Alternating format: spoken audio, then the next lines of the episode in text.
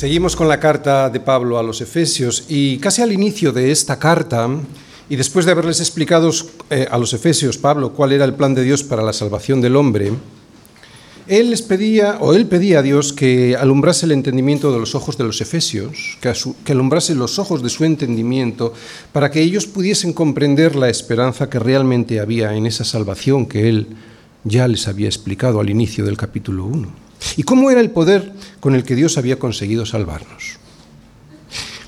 Esta es la oración de Pablo después de haber explicado la salvación de Dios y cuál era ese poder de Dios. Fijaros, él ora así, justo después de explicarles esto.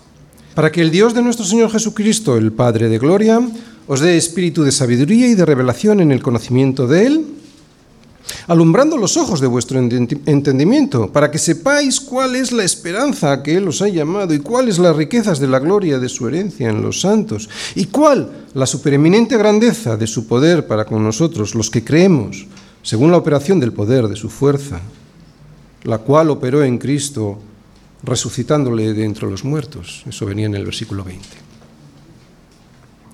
Después de esta oración, Pablo les enseñó que esa salvación que nos fue entregada fue entregada por gracia. O sea, como un regalo inmerecido, ya que no hay nada en nosotros o que nosotros podamos hacer para ganarla, para reclamarla, para exigirla o para merecerla. Y también nos enseñó que la cruz de Cristo les reconciliaba a todos en un solo pueblo, en la iglesia. Pues bien, después de esta segunda enseñanza, Pablo vuelve a orar. En la primera oración, en esta que tenemos aquí, Pablo pide por luz, pide por una revelación que alumbre sus ojos, pide por un entendimiento que les pueda hacer comprender no solo lo que Dios hizo, el plan de Dios para la salvación del hombre, sino también el poder con el que lo hizo, que fue a través de la resurrección de su Hijo.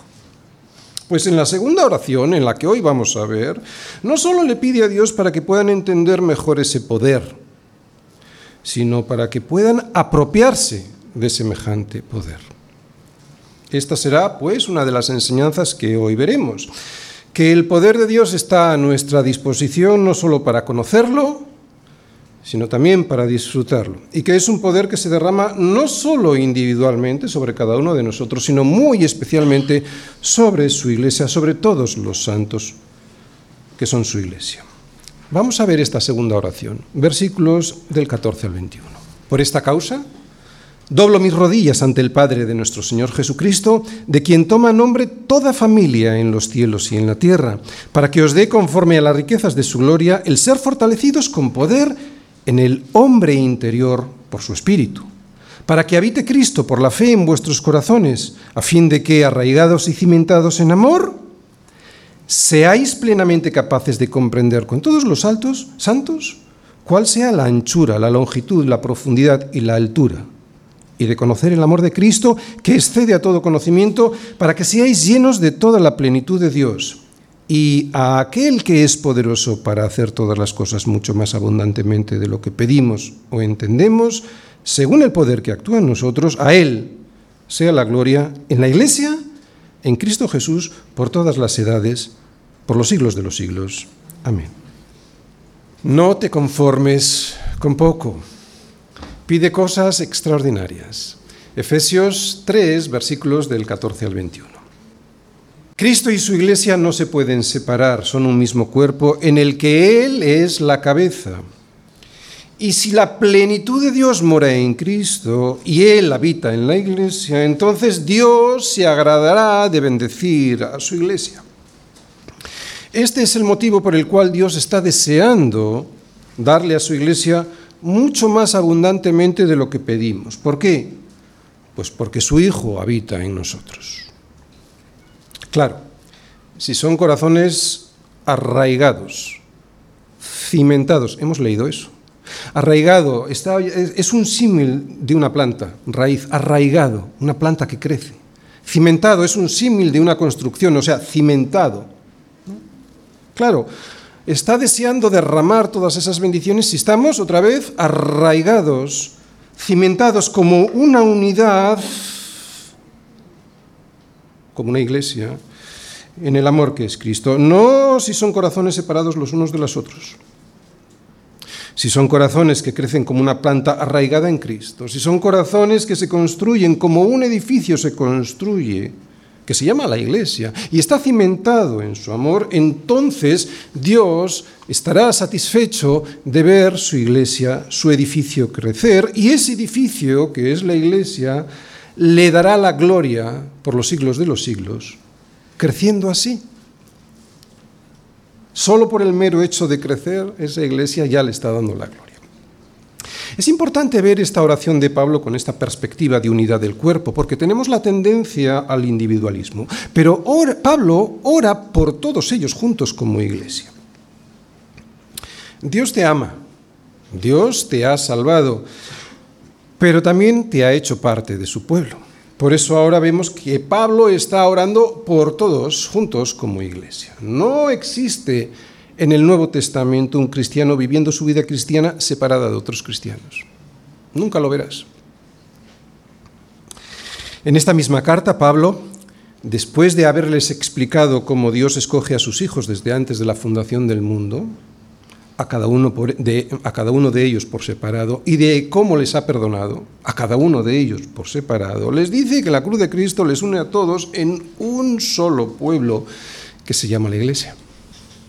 O sea, el plan de Dios es para cada uno de nosotros individualmente, pero luego ese mismo plan tiene el plan de que estemos todos juntos y crezcamos juntos como un solo pueblo que se llama la Iglesia. Para Dios es muy importante su pueblo, el cuerpo de Cristo, su Iglesia. Por eso no podemos menospreciar el regalo de poder formar parte de su cuerpo. Hasta los ángeles se quedan admirados del amor que Dios ha mostrado a su pueblo reunido como iglesia como vimos el, domingo pasado, ellos, los ángeles, se asombran al ver a través de la iglesia la bendición que Dios ha derramado sobre ti y sobre mí al pagar Él lo que merecíamos pagar tú y yo.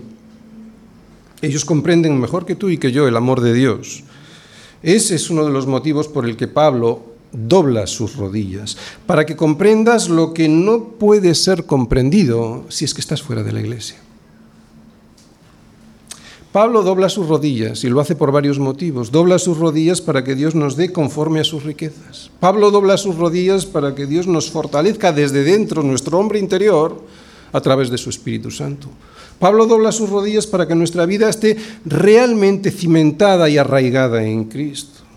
Pablo dobla sus rodillas para que comprendamos lo que no puede ser comprendido, para que conozcamos lo que no puede ser conocido porque solo se puede experimentar, luego lo explicaremos, y para que estemos llenos de la plenitud de Dios.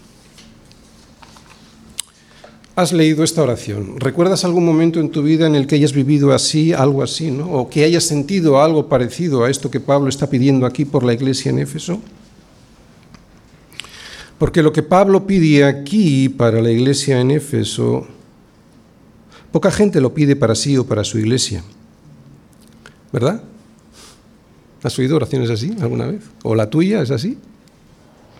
Y una de tres, o es porque ya lo tienen, o porque no creen que lo pueden tener, o porque no saben que lo pueden tener, que es lo más probable. Por eso Pablo nos lo explica. Yo intento recordar si he vivido así alguna vez y francamente tengo que decir que casi nunca me ha pasado algo ni siquiera parecido a lo que Pablo pide para la iglesia en Éfeso. Sí me ha pasado, pero no como una constante en mi vida.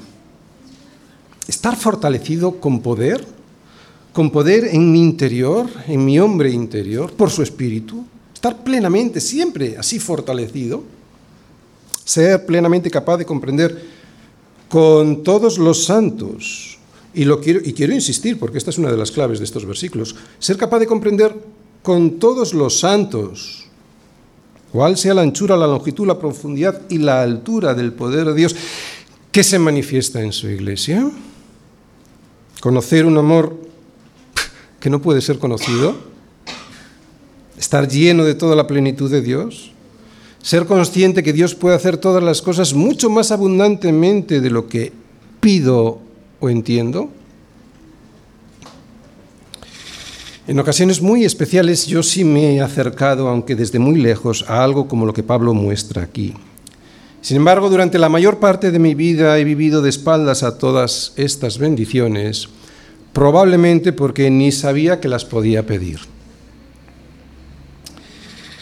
Estamos acostumbrados a pedir cosas muy limitadas, cosas que tienen que ver más con nuestras necesidades temporales, cosas que tienen más que ver con el aquí y el ahora, ¿a que sí? Cosas que no tienen un alcance eterno. Y eso es porque nuestra visión del poder de Dios y de nuestro propósito aquí, otra vez, esto es porque nuestra visión de Dios, o sea, nuestro concepto de Dios y nuestro y el concepto de nuestro propósito aquí es muy limitado. Ni entendemos quién es Dios ni el verdadero propósito último de nuestra existencia como hijos de Dios. Muchas veces, casi siempre diría yo, vivimos como viven los incrédulos, no pidiendo o pidiendo mal. Por eso no tenemos lo que deseamos porque no pedimos. Y cuando pedimos, no recibimos porque pedimos mal para gastar en nuestros deleites. Pues hoy vamos a aprender a pedir, a pedir lo mejor posible. Hoy vamos a aprender a pedir bien porque Pablo no quiere que la iglesia se conforme con poco. Por eso en esta oración nos da las claves para pedir más. Sin una oración así, yo creo que la Iglesia del Señor jamás se atrevería a pedir como Pablo pide. Si no viéramos esto escrito, en Pablo no se nos ocurriría jamás. Cuando yo miro lo que él ha escrito aquí, me pregunto, ¿podré pedir yo con semejante atrevimiento todas estas cosas de Dios? Pues si Pablo lo ha pedido así para los efesios, claro que lo podremos pedir y seguro, además, que será lo más conveniente para nosotros pedir. Dios quiere que primero conozcamos todas sus riquezas que Él tiene para luego pedir como corresponde. ¿Te das cuenta? Él quiere que primero las conozcas porque si no las conoces no puedes pedir como corresponde. Y si pedimos como corresponde, Él nos promete que seremos fortalecidos, que habitará Cristo. Y ahora lo explico porque no tiene mucho sentido esto. Porque si crees en el Señor Jesús, ya habita Cristo, ¿verdad? Pero bueno, eso es una oración que ahora lo vamos a ver. Pero Él dice que nos promete que seremos fortalecidos, que habitará Cristo, que comprenderemos su poder y que conoceremos un amor.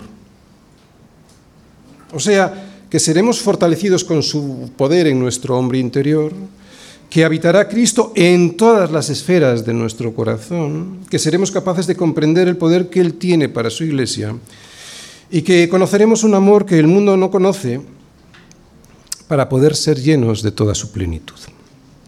Como podéis comprobar, esto no tiene nada que ver con lo que muchas veces las iglesias piden por ahí dinero, salud, trabajo.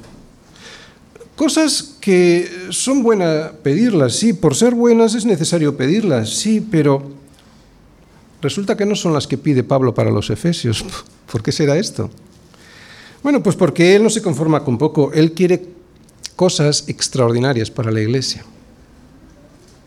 Yo creo que si hoy entendemos primero y nos apropiamos después de estas promesas de la Escritura, podremos comprobar que Dios hace mucho más abundantemente de lo que nosotros podemos pedir o entender. Así que no nos conformemos con poco.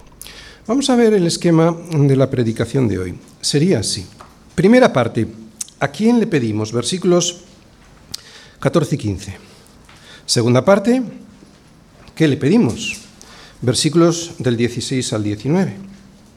Y tercera parte, ¿cómo es aquel a quien le pedimos? Versículos 20 y 21. Primera parte. ¿A quién le pedimos? Por esta causa doblo mis rodillas. ¿Ante quién? Ante el Padre de nuestro Señor Jesucristo, de quien toma nombre toda familia en los cielos y en la tierra. Muy bien, lo que vamos a ver en estos versículos son básicamente tres cosas. Una, una posición del corazón al orar. Dos, una causa por la cual orar. Tres, un padre que tiene una familia un padre al cual, al cual orar. Un judío normalmente oraba de pie y con las manos levantadas. Arrodillarse para orar era un síntoma de gran urgencia y angustia y también de estar humillado, profundamente humillado y quebrantado delante de la presencia de Dios. Bueno, pues esta es la disposición del corazón de Pablo al hacer esta oración. La de una urgencia, la de una angustia para que los efesios pudiesen entender la causa por la cual él doblaba sus rodillas. ¿Y cuál era la causa?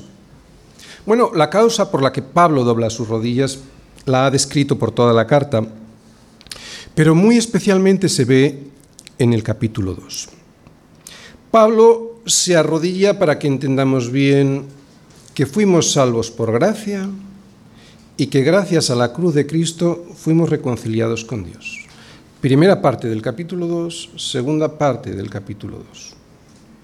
Digo esto porque esta segunda oración hace, incide más en el capítulo 2 y capítulo 3, porque antes había habido una primera oración que se fundamentaba en el capítulo 1. Por lo tanto, esta segunda oración, él dobla sus rodillas por dos cosas.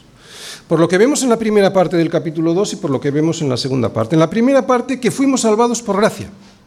Una gracia que nos dio vida cuando estábamos muertos en nuestros delitos y pecados y juntamente con Él, con Jesucristo, nos resucitó y asimismo nos hizo entrar en los lugares celestiales con Cristo Jesús. Esta es una de las causas. Y otra, que gracias a la cruz de Cristo fuimos reconciliados con Dios y por eso, como de ambos pueblos hizo uno derribando la pared intermedia de separación, debemos estar agradecidos por ese pueblo que es la iglesia. Por esto ora.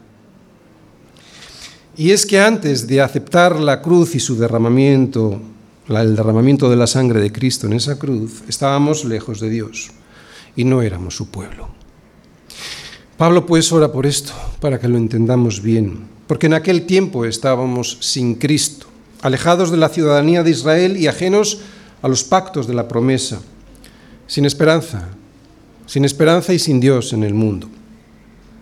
Pablo se arrodilla y ora quebrantado para que entendamos bien todo esto que incluye en el capítulo 2, la gracia de Dios, el regalo de Dios y el misterio que significa la iglesia, un pueblo reunido.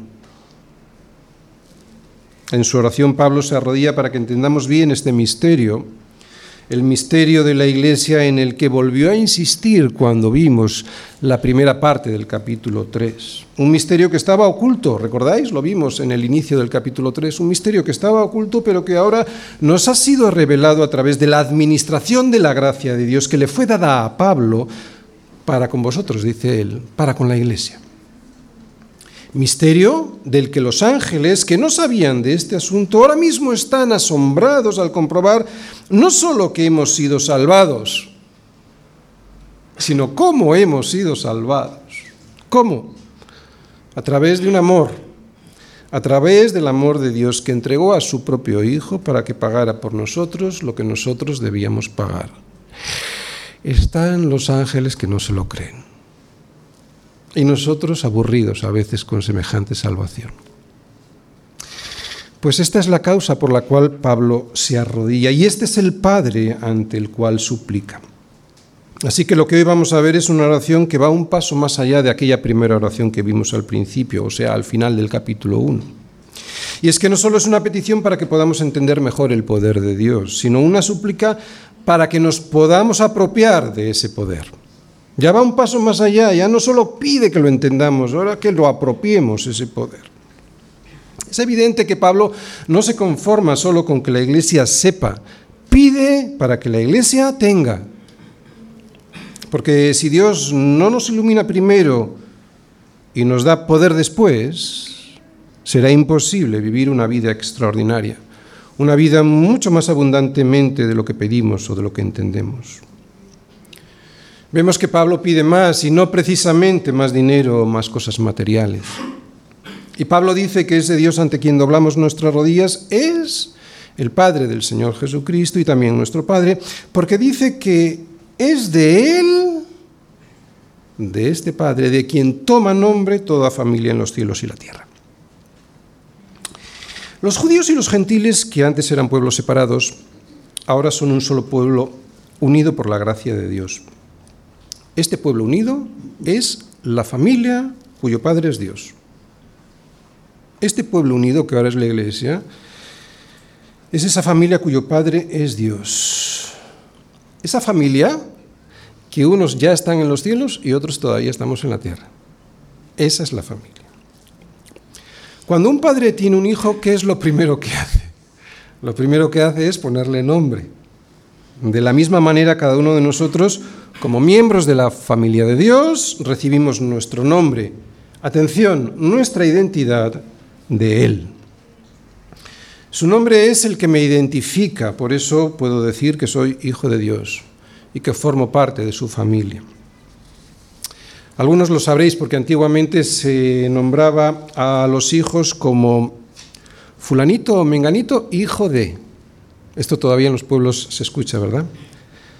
Pues yo soy Tony, hijo de Dios. Ese es mi verdadero y más importante nombre y ese debiera ser el nombre que me identificara ante los demás. Esto es terriblemente responsable, ¿no?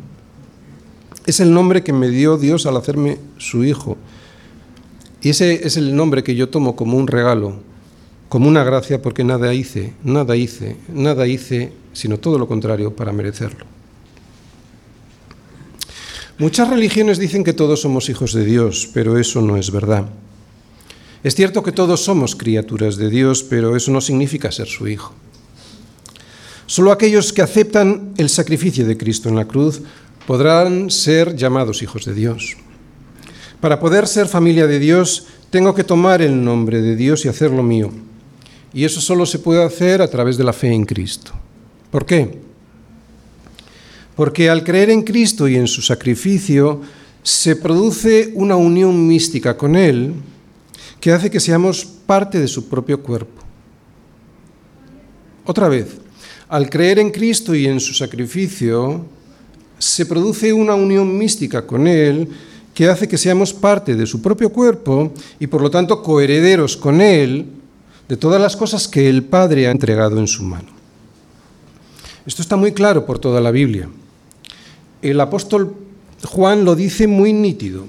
El que cree en el Hijo tiene la vida, pero el que rehúsa creer en el Hijo no verá la vida, peor aún, sino que la ira de Dios está sobre él. La ira de Dios no está sobre sus hijos. Sobre sus hijos están todas las bendiciones de la vida eterna. Es aquel que rehúsa creer en el Hijo, quien tiene la ira de Dios permanentemente sobre su cabeza, esperando a que se arrepienta. Y este milagro del arrepentimiento, este milagro que vimos en el capítulo 1, es Dios Padre, Dios Hijo y Dios Espíritu Santo. Dios Padre diseñando el plan de salvación y entregando a su Hijo. Dios Hijo aceptando el diseño, el diseño de Dios Padre para salvarnos y ejecutándolo en la tierra viniendo a morir. Y Dios Espíritu Santo convenciéndonos de pecado, justicia y juicio para que podamos aceptar a Jesucristo como nuestro Señor y Salvador y sellando la fe, esa fe en Él hasta que Él regrese. Así que hoy estamos viendo la Trinidad, porque hasta ahora hemos visto al Padre y al Hijo y en los siguientes versículos veremos al Espíritu Santo, fijaros, ahora veremos al Espíritu Santo trabajando en nosotros para fortalecernos. Versículos del 16 al 19, segunda parte. ¿Qué le pedimos? Para que os dé, conforme a las riquezas de su gloria, el ser fortalecidos con poder en el hombre interior por su Espíritu para que habite Cristo por la fe en vuestros corazones, a fin de que, arraigados y cimentados en amor, seáis plenamente capaces de comprender con todos los santos cuál sea la anchura, la longitud, la profundidad y la altura, y de conocer el amor de Cristo que excede a todo conocimiento para que seáis llenos de toda la plenitud de Dios. Veis cuatro cosas subrayadas, ¿verdad? Estas cuatro cosas que están ahí subrayadas serán las que hoy veremos que Pablo pide a Dios para los efesios y que a nosotros también nos vendrá muy bien tener y además tener en abundancia. Bien, antes de entrar en la primera, tenemos que entender que Dios no nos quiere dar de lo que tiene. ¿Has escuchado? Dios no nos quiere dar de lo que tiene, sino conforme a lo que tiene. Parece que es lo mismo, pero no lo es. Si yo doy de lo que tengo, puedo dar poco o mucho de eso que tengo. Pero Dios no dice que nos dará de lo que tiene, lo que Él dice es que nos dará conforme a sus riquezas. Y lo que esto quiere decir es que nos dará en la misma medida que Él tiene, que es mucho. Por lo tanto, todas las peticiones que ahora vamos a ver y que no tienen nada que ver, como ya hemos visto, con dinero o cuestiones materiales como a muchos les gustaría oír, todas estas cosas, todas estas peticiones que ahora vamos a ver, las podemos pedir sin medida. Estas sí las podemos pedir sin medida. Estas sí. Porque eso es lo que significa, o sea, pedir sin medida lo que significa conforme a las riquezas de su gloria. ¿De acuerdo? Primera petición, versículo 16. Para que os dé conforme a las riquezas de su gloria el ser fortalecidos con poder en el hombre interior por su espíritu.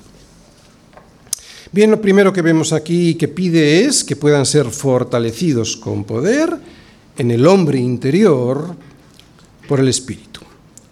Y es que en la carne somos muy débiles. En la carne somos muy débiles. Por eso necesitamos que nuestro espíritu, que es a lo que se refiere aquí nuestro hombre interior, sea fortalecido con poder y fortaleza del Espíritu Santo viviendo en nuestros corazones. ¿Qué es nuestro hombre interior? Nuestro hombre interior es nuestra mente, nuestro corazón, nuestra conciencia, nuestra voluntad. Y ese hombre interior tiene que verse fortalecido por el Espíritu Santo para luego poder tener la decisión, el valor y el ánimo en todas las acciones que sabemos que tenemos que hacer. Y es que no solo necesitamos entender que tenemos que caminar en santidad, otra vez, y es que no solo necesitamos entender que necesitamos caminar en santidad, es que como Pablo ahora dice, necesitamos tener ese poder en nuestro hombre interior para poder caminar en santidad. Porque la carne para nada aprovecha. Y caminar en santidad significa ser valiente. Ser valiente para superar persecuciones, desprecios, enfermedades, tentaciones. Ser valiente para superar las persecuciones, ya sean físicas o psicológicas o sociales ser valiente para superar los desprecios de los amigos o de los compañeros de clase o del trabajo.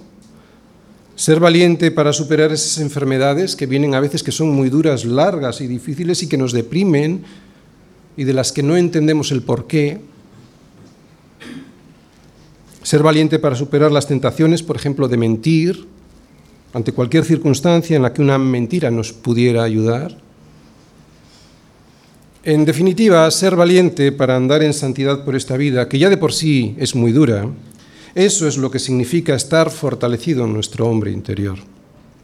Y al contrario, tener nuestro hombre interior debilitado aun siendo cristianos es estar siempre tristes porque no tenemos lo que queremos, es estar siempre desanimados y descontentos por las circunstancias que nos rodean, es tener miedo miedo a una crisis económica, a una enfermedad, a la soledad de quedarme soltero, a la falta de trabajo. Y esto es normal. Es normal porque vivimos dentro de un cuerpo caído, que se enferma y que tiene miedo, miedo al dolor, a la soledad y a la pobreza. Pero, como esto va a suceder sí o sí, otra vez, como esto va a suceder sí o sí, por lo menos en alguna ocasión o en alguna medida en nuestra vida, o sea, en alguna ocasión o en alguna medida alguien va a caer enfermo, va a tener miedo de las circunstancias. Es por eso por lo que necesitamos esa fortaleza en nuestro hombre interior, fortaleza que solo puede venir de Dios a través de su Espíritu Santo, solo. Por lo menos una fortaleza permanentemente en nuestra vida. Y seguro que alguna vez lo has experimentado. Seguro que si has depositado tu confianza en Cristo, en Dios a través de Jesucristo, has sentido como tu hombre interior salía fortalecido en algunas circunstancias muy adversas en las que otros, o tú mismo años anteriores de conocer al Señor, no hubieras podido superar, ni te hubieras imaginado superar, seguro que te ha pasado. ¿Y cómo podemos fortalecer nuestro hombre interior cada día más? Porque esto es algo del cada día. Bueno, pues si ya has creído en Cristo, sobre todo lo puedes hacer a través de la iglesia. Por eso Dios quiere que te unas a su pueblo. Porque sobre todo es a través de la iglesia como el Señor derrama su poder. Por ejemplo, en una predicación, en el consejo de un hermano, en unas clases de discipulado, en una reunión de oración comunitaria. Es cierto que también en tu casa leyendo la palabra, pero ¿cuántas veces has salido fortalecido de una reunión de oración a la que no querías venir? ¿Y cuántas veces has salido fortalecido un domingo después de escuchar una predicación en la que esperabas que Dios te hablara y has salido fortalecido para enfrentarte a las dificultades de la vida con un poder que antes no tenías ni te imaginabas? Esta fuerza la trae Dios a tu vida dándole poder a tu hombre interior por su Espíritu Santo. ¿Para qué? Pues para que habite Cristo en vuestros corazones, que es lo segundo que vamos a ver, es la segunda petición. Segunda petición. Para que habite Cristo por la fe en vuestros corazones, a fin de que arraigados y cimentados en amor. Muy bien, esto es lo segundo que Pablo pide, pero oye, si sabemos que Cristo vive en nuestros corazones en el mismo momento en el que creemos en el Evangelio, ¿por qué esta petición ahora después de que los efesios ya han creído? Bueno, pues seguramente porque vivir y habitar son cosas diferentes. Lo que quiere decir esta palabra ahí que veis ahí, habitar, en el original griego del que está traducida es morar, asentarse. Escucha, no vivir solamente, morar, asentarse, llenar todos los espacios de una casa. Un ejemplo. Cuando eres invitado a vivir en la casa de un amigo, no habitas en ella como lo haces en la tuya. Vives en ella, sí, pero no te asientas en ella, no la llenas, no la invades, no entras en todas las habitaciones como si fuesen tuyas porque no lo son. En definitiva, no habitas en ella aunque vivas en ella. Pues en esto consiste que Cristo habite en vuestros corazones. Que Cristo pueda vivir en tu corazón como si fuera su propia casa, para que pueda entrar en todos los rincones, en todos los rincones de esa casa y que pueda gobernar como si fuera él el dueño, porque lo es, y que no haya un área de tu vida gobernada por ti, sino todas por él. Eso es lo que significa habitar. Por lo tanto, Cristo lo que quiere es que él pueda habitar en toda tu casa, que es tu corazón. Él no quiere que te quedes con el cuarto en el que organizas tus negocios para ti y tu egoísmo, o con la habitación de tu vida amorosa para ti y tus deseos. Y si es que tienes algún rincón sucio en tu casa, en tu corazón, Él quiere que lo limpies para que pueda habitar en Él. ¿Te das cuenta? Es un proceso. Es un proceso. En esto consiste el progreso de nuestra santidad, en que Cristo pueda ir habitando cada vez más como si fuese su propia casa. Por tanto, no desmayamos. Antes, aunque este nuestro hombre exterior se va desgastando, el interior, no obstante, se renueva de día en día. Así nos debiéramos ir viendo. Yo sé que es muy poquito a poco, es muy despacio, pero así nos debiéramos ir viendo. O sea, que Cristo vive en mí cuando creo en el Evangelio, vive en mí cuando creo en el Evangelio, después mi hombre interior se va perfeccionando gracias a la acción del Espíritu Santo y ese fortalecimiento ese valor, ese ánimo que me da el Espíritu Santo, hace también que mi hombre interior tome la decisión valiente de ir dejando mi corazón cada día más a disposición del Señor para que Él pueda morar allí. ¿Y esto último cómo se consigue? Pues dice por la fe. Así que la fe es por el oír y el oír por la palabra de Dios. Por eso estás aquí porque necesitas confirmar tu fe. Es un proceso que siempre se sustenta en la fe. Por eso cada vez que escuchamos la palabra de Dios y por ello aumenta nuestra fe, es cuando podemos ir limpiando, ir perfeccionando, ir renovando cada día más nuestro hombre interior. Y de esa manera, con un hombre interior fortalecido, o sea, valiente, cada día más valiente, podemos ir dejando cada vez más áreas de nuestra vida para que las gobierne Cristo. ¿Para qué? Porque esto tiene un propósito a fin de que podamos estar arraigados y cimentados en amor. Así que fíjate cuál es el proceso. Cuando nuestro hombre interior está fortalecido, primera petición, tenemos más valor para ir dejando que Cristo habite por la fe en nuestros corazones, segunda petición, y esto nos lleva a estar firmemente arraigados y cimentados en el amor de Cristo. Es un proceso. Por lo tanto, y fijaros qué curioso, el amor práctico es el resultado de tener una fortaleza interior que me permite ser valiente, para que de esa manera Cristo pueda habitar en todas las áreas de mi vida. Solo así, después de tener un corazón, un hombre interior fortalecido para que Dios pueda habitar en todas las áreas de mi vida, es como puedo amar como Cristo quiere que ame o sea, como un fruto de su Espíritu Santo en mí. Por eso no se puede hacer en nuestras fuerzas.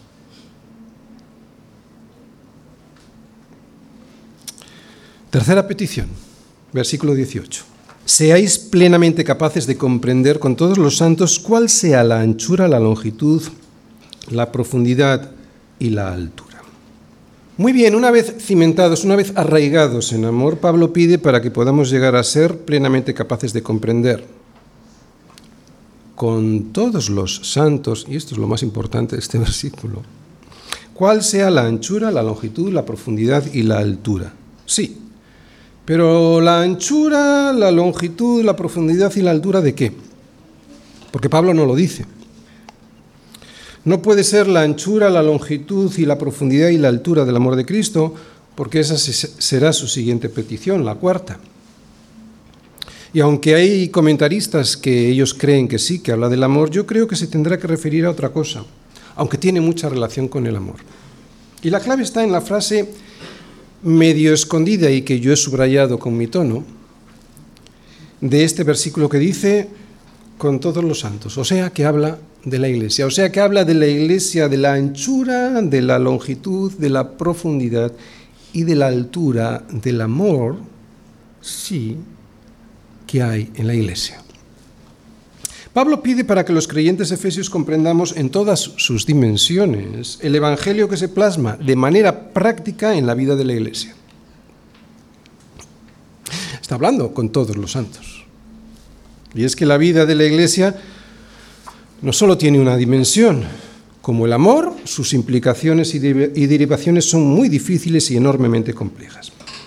La iglesia es un edificio compuesto de piedras vivas que somos tú y yo. Y ese edificio, al ir creciendo en amor, va adquiriendo cada día unas dimensiones que se ven o se debieran ver en anchura, longitud, profundidad y altura.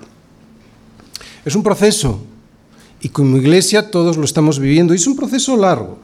Por eso Pablo estaba orando para que los efesios pudiésemos comprender qué es la iglesia y qué es lo que realmente significa formar parte de ella creciendo con ella.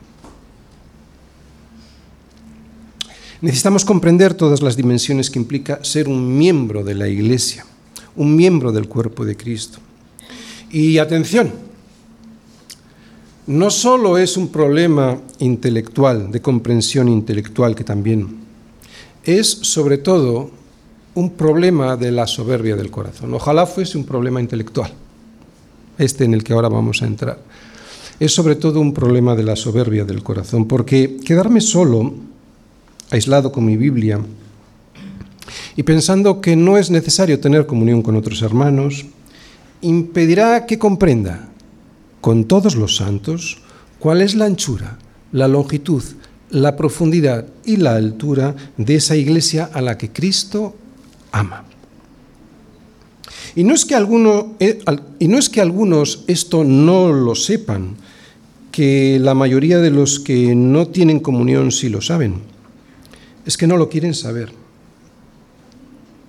¿Y por qué? Bueno, pues porque formar parte de la anchura, la longitud, la profundidad y la altura de la iglesia es muy complicado. De hecho, en un día como hoy tan bonito con tanto sol, pues da la tentación de ir a la playa. Es muy complicado. Formar parte de la iglesia es servir. Y eso significa morir. Fíjate, en una cosa tan sencilla como dejar de ir a la playa en un día tan bonito. Cuanto más en otras cosas mucho más profundas. Y eso es enormemente complicado. Morir es enormemente complicado. Por eso Pablo quiere que entendamos todas estas cosas. Por eso Pablo habla de una anchura, habla de una profundidad, habla de una altura y habla de una longitud.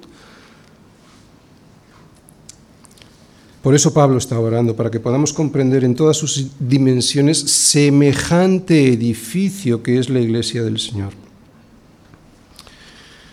Y este crecimiento se tiene que hacer juntos y en armonía. ¿Por qué? Pues porque el Señor dice, mirad cuán bueno y delicioso es habitar los hermanos juntos y en armonía. ¿Por qué? Porque allí es donde envía el Señor bendición y vida eterna. Allí allí. Ojalá podamos comprender la anchura, la longitud, la profundidad y la altura del pueblo de Dios, de todos los santos habitando juntos y en armonía de la iglesia del Señor. Cuarta petición. Y de conocer el amor de Cristo que excede a todo conocimiento para que seáis llenos de toda la plenitud de Dios. Oye, ¿cómo se puede pedir que conozcamos un amor que no puede ser conocido? Otra vez, ¿cómo se puede pedir que conozcamos un amor que no puede ser conocido? Bueno, pues aunque no lo parezca, sí se puede. Esto no es una contradicción de Pablo. Es una licencia poética, sí, pero tiene su explicación y lo vamos a ver. En primer lugar, aquí Pablo no está hablando del amor que nosotros tenemos por Cristo, habla del amor que Cristo tiene por nosotros como su cuerpo, como su iglesia. Y ese conocimiento que Pablo quiere que tengamos del amor de Cristo, ese conocimiento que Pablo quiere que tengamos del amor de Cristo por su iglesia y que dice que es incomprensible, solo Dios nos lo puede dar porque no es un conocimiento que se pueda adquirir de una manera intelectual. Hay que apoderarse de él espiritualmente. No es tan difícil. Prestad atención y ya veréis cómo podéis entender lo que no puede ser entendido. Ya veréis. El significado del verbo conocer, que ahí vemos traducido, viene de uno en griego que significa conocer por experiencia. Conocer por experiencia. De hecho, es un verbo que la Biblia lo suele usar para definir las relaciones sexuales entre un hombre y una mujer. O sea, que conocemos porque hemos probado eso que ahora sí ya conocemos de verdad. Otra vez. O sea que conocemos porque hemos probado eso que sí, ahora ya conocemos de verdad. Vamos a leer otra vez este versículo y ya veréis cómo ahora, con este entendimiento de este verbo, lo entendemos mejor. Y de conocer el amor de Cristo que excede a todo conocimiento para que seáis llenos de toda la plenitud de Dios. Por lo tanto, por lo que Pablo ora es para que podamos conocer por experiencia el amor de Cristo por su iglesia. Es un amor que excede todo conocimiento, sí, pero todo conocimiento intelectual. Por eso el mundo no lo puede comprender. No puede comprender el amor de Cristo. Solo lo puede conocer su iglesia. Y es por lo que Pablo ora para que no seamos como el mundo, para que nosotros no nos acostumbremos a lo que ya sabemos. ¿Qué sabemos? Que Cristo murió por nosotros, que no nos quedemos con ese conocimiento intelectual, sino que ahora conozcamos por experiencia, a través del habitar juntos y en armonía con el resto de mis hermanos, cómo es ese amor de Cristo que le llevó a la muerte, hasta la muerte por su iglesia. Así que Pablo no ora para que conozcamos intelectualmente el amor de Cristo, eso ya nos lo explicó al principio cuando nos mostró el plan de Dios para la salvación del hombre, intelectualmente, ya lo explico, sino que por lo que ora ahora es para que podamos experimentar, y esta es la palabra clave, para que podamos experimentar y de esa manera conocer, para que podamos experimentar eso que ya conocemos del amor de Cristo, eso que ya sabemos intelectualmente, un amor que muere por otro, no solo intelectualmente, sino que podamos experimentar, y esto solo se puede experimentar en la iglesia, el amor de uno que muere por otro. Otra vez, el amor de uno que muere por otro. Así que cada vez que nos reunimos como iglesia, no solo podemos conocer el amor de Cristo teológicamente e intelectualmente, sino que lo podemos experimentar y lo podemos experimentar al tener comunión los unos con los otros. Y eso nos transforma, porque el amor de Cristo en la iglesia nos transforma para hacernos cada día más como Él. Por eso Pablo dice que este amor excede a todo conocimiento. Por lo tanto, no es una contradicción de Pablo. Lo que él quiere decir es que es un amor que no se puede expresar con palabras, que es un amor que solo se puede conocer experimentándolo. ¿Has entendido? Y la enseñanza para nosotros está muy clara. Necesitamos la iglesia para poder conocer el amor de Cristo. Además, no podemos, o no debemos, por lo menos no debemos venir a la iglesia para saludar, cantar, orar, escuchar y marchar. No, Pablo no ora por eso. Pablo ora para que puedas conocer el amor de Cristo a través de la comunión con el resto de tus hermanos en la iglesia, muriendo por ellos. Y eso se hace normalmente en el servicio. En el servicio de unos por otros me refiero. Este conocimiento del amor de Cristo nos lleva a estar completos. Este conocimiento, que se conoce por experiencia, este conocimiento que se sabe por experiencia, este es el que nos lleva a estar completos. La plenitud de Dios está en Cristo, por eso nosotros podemos estar completos si hemos conocido en la práctica, no en la teoría, en la práctica este amor de Cristo por su iglesia. Esta llenura de Dios en nosotros no significa que podamos hacer señales y prodigios, porque si no a continuación Pablo nos lo diría. Sé que eso es lo que desean muchos, pero no es eso lo que Pablo pide, ni lo que dice. ¿Sabes qué va a ser lo que a continuación Pablo nos va a pedir en el capítulo 4? Y después de haber orado para que tengamos esa plenitud de Dios en nuestras vidas y de haber, glorificado a Dios por ello.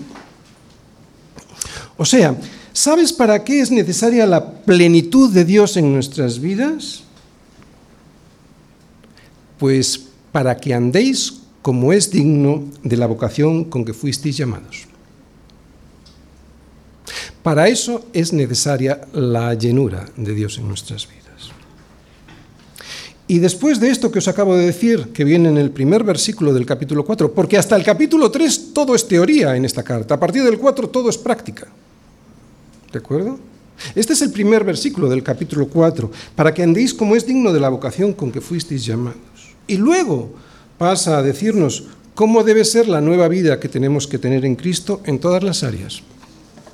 En el matrimonio, con los hijos, en el trabajo. Pues esto es para lo que necesitamos la llenura de Dios en nuestro corazón, porque si no, no es posible andar como es digno de la vocación con la que fuimos llamados. Es que mucha gente separa los versículos y no ve el conjunto y empieza a hacer cosas así. No, no, es para esto. Para vivir así en santidad es para lo que necesitamos ser llenos de toda la plenitud de Dios en nuestro corazón. Para vivir así. No habla tanto de señales y prodigios, de hecho no habla de eso.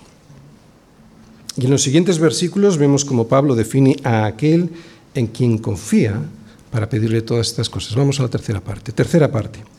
¿Cómo es aquel a quien le pedimos? Y a aquel que es poderoso para hacer todas las cosas mucho más abundantemente de lo que pedimos o entendemos, según el poder que actúa en nosotros, a Él sea la gloria en la Iglesia en Cristo Jesús por todas las edades, por los siglos de los siglos. Amén. Dios es poderoso, de verdad, y ahora lo vas a comprobar. Es muy simple, pero al mismo tiempo es increíble. Es, increíble lo que Pablo dice de Dios. Porque dice que Dios es poderoso, pero que es poderoso para hacer todo lo que antes está pidiendo y aún mucho más abundantemente de eso que pedimos o entendemos. ¿Qué quiere decir? Quiere decir que muy probablemente este poder de Dios ya lo estamos viendo más de lo que a nosotros nos parece. ¿Sabes por qué? Porque seguimos escuchando estas palabras como si de ellas debieran salir fuegos artificiales. Pero Pablo no habla de prodigios y milagros, como he dicho antes. Habla más bien de un poder de Dios que actúa a través del Evangelio y que nos saca de la esclavitud para llevarnos a su reino. Cuando una persona es restaurada, cuando una persona es capaz de cambiar de forma de vida, cuando sé que he sido perdonado y de pecados realmente inconfesables, cuando soy capaz de amar como antes no lo hacía, cuando, cuando antes me daba miedo todo y ahora confío plenamente en la soberanía de Dios, cuando la muerte ya no me da miedo, cuando en medio de los problemas veo que tengo paz, cuando puedo ser honesto y cuando soy capaz de no mentir, es ahí, en todas esas cosas, donde se muestra este poder de Dios para hacer mucho más abundantemente de lo que pedimos o entendemos. Por eso, a Él sea la gloria en la Iglesia, en Cristo Jesús, por todas las edades, por los siglos de los siglos. Amén. Termino. No te conformes con poco, pide cosas extraordinarias, pero ¿qué son y cómo puedo conseguir estas cosas extraordinarias? Ya lo hemos visto. En primer lugar, debemos ir construyéndonos como un edificio, como un edificio que es la iglesia, sólido, fuertemente arraigado, firmemente cimentado en el amor que es Cristo, para ir andando como es digno de la vocación con que fuimos llamados. O sea, que no sea un amor teórico, que sea el amor que hemos conocido, experimentado en Cristo. Por eso necesitamos la iglesia, porque este amor solo se experimenta en la comunión unos con otros. Y si quieres saber si esto está ocurriendo así en tu vida, a partir de ahora, a partir del capítulo 4, Pablo nos lo va a mostrar de una manera práctica. Él nos va a ir mostrando las cosas del día a día en la que podemos ir andando como es digno de la vocación a la que fuimos llamados. A partir del, capítulo 4 y hasta el final lo vamos a ver. Nos va a dar unos ejemplos prácticos.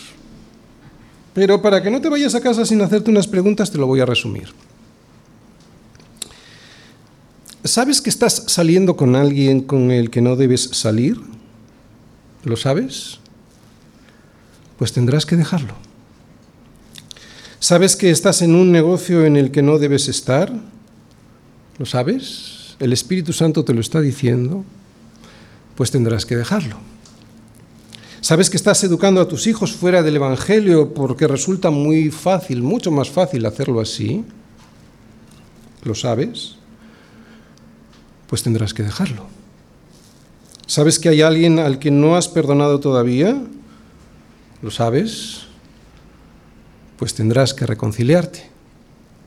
Es para todo esto, para lo que Pablo está orando, para que seamos llenos de la plenitud de Dios y de esa manera poder ser más como Cristo.